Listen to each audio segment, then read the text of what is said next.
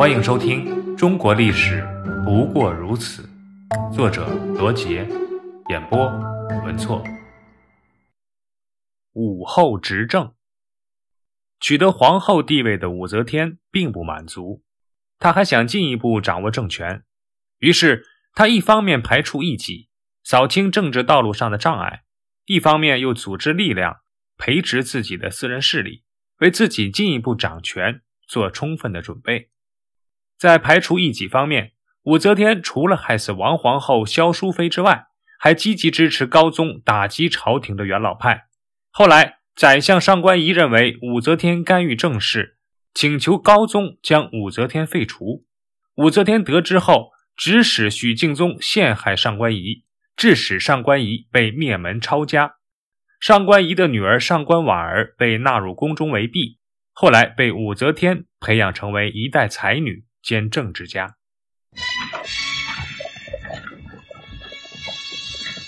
公元六百六十六年，武则天与高宗李治一同前往泰山举行祭天封禅大典。他改变了由皇帝独立封禅的制度。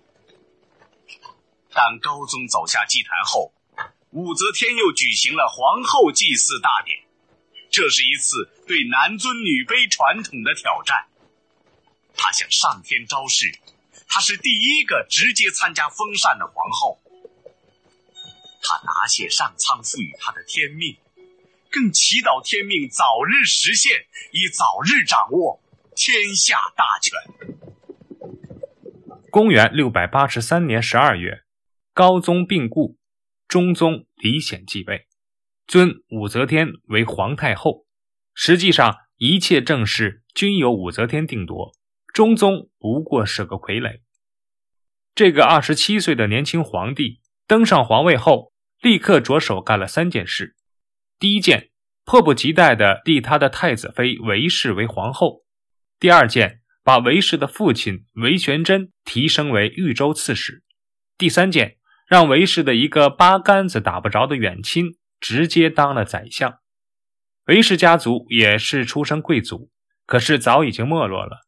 家族官员的级别都比较低，如此的硬性提拔肯定是难以服众的。而李显不仅没有意识到自己的鲁莽，反而更加的变本加厉。他还要进一步提拔岳父韦玄贞为侍中。更荒唐的是，他还要授给乳母的儿子五品高官。受高宗李治一命辅政的宰相裴炎看不下去了，出面干预并争执，认为李显的提拔十分的不妥。李显很愤怒，他认为天下都是我的，我说什么就是什么。于是他负气地说了一句话：“我把天下让给韦玄贞都可以，给他个侍中又有什么可惜的？”裴炎马上就把这件事向武则天做了汇报。武则天是既气愤又失望，他认为这个儿子的所作所为根本不配当一国之君，如此下去，天下迟早要毁在他的手里。于是。武则天就和裴炎密谋，打算废黜中宗李显，改立皇帝。公元六百八十四年二月，武则天在洛阳宫乾元殿召集文武百官议事，李显则高坐殿上等候百官朝拜。令他意想不到的是，还未议事，裴炎就和中书侍郎刘知、羽林将军程务庭等人带羽林军士兵进入到殿内，一副杀气腾腾的架势。进来就宣读废除他的诏令，这个诏令当然是武则天的旨意。左右侍臣听了以后，只得遵从，将李显扶下了金銮殿。废除李显后，武则天立誉王李旦为皇帝，为唐睿宗。武则天随意废立皇帝，既与传统的男尊女卑思想水火不容，又直接威胁到了李氏家族的地位。这样一来，势必会引起一些公开的反对。和讨伐。首先发动兵变的是李敬业。武则天执政后，提拔的大多是武士子弟，这就让一些没有被提拔的政客很失望。李敬业就是其中之一。他原本担任梅州刺史，因为失职被贬为柳州司马。被贬官后的他很是郁闷。他来到扬州，在扬州，李敬业结识了因为贪污从长安主簿。贬官为临海城的骆宾王，以及从监察御史被贬为县尉的魏思温。李敬业自称匡扶上将，领扬州大都督，以匡扶庐陵王李显为号召，积聚了十余万人讨伐武则天。骆宾王还写了一篇檄文，代李敬业传檄天下人。檄文中列举了武则天的三大罪状：一是武则天与高宗父子乱伦，还迫害王皇后；二是杀姐姐、害哥哥，弄死高宗，毒死母亲。三是囚禁皇帝李旦，此三大罪状极其万恶，人人得而诛之。武则天看了骆宾王写的诏书以后，对裴炎说了一句话：“这样的人才，怎么早没发现呢？”武则天完全是帝王风范，阵脚一点也不乱，只用了七天的时间，就调集了三十万大军，浩浩荡荡去平定叛乱。统帅是高宗的堂叔李孝义。怎么用这个人呢？武则天是有他的考虑的。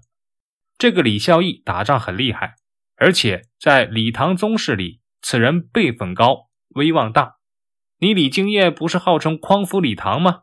那好，我就叫李唐宗室的老辈去打你，不仅打服你，我还打服天下人。这是一层意思。还有一层意思是用李孝义做将领，已经表明了武则天的态度。他和李唐宗室本就是一家人。很快，一场叛乱就被武则天镇压了下来。这之后，李唐宗室诸王也曾起兵反对武则天。公元六百八十八年，李唐宗室以迎还中宗、救拔睿宗为旗号，发动叛乱。韩王李元嘉首先起兵，琅琊王李冲在亳州起兵，越王李元在豫州起兵，霍王李元轨。在青州起兵，鲁王李林奎在邢州起兵。可是武则天的兵马一到，李氏诸王不是开城投降，就是纷纷逃走，根本不堪一击。在很短的时间内，李氏诸王的叛乱就都被镇压了。仅在公元六百九十年八月，武则天一次就杀了唐宗室十二人，同时还诛杀了亲党数百家。唐宗室尚存的一些幼弱。都流徙到了岭南，武则天登上皇帝的宝座，指日可待。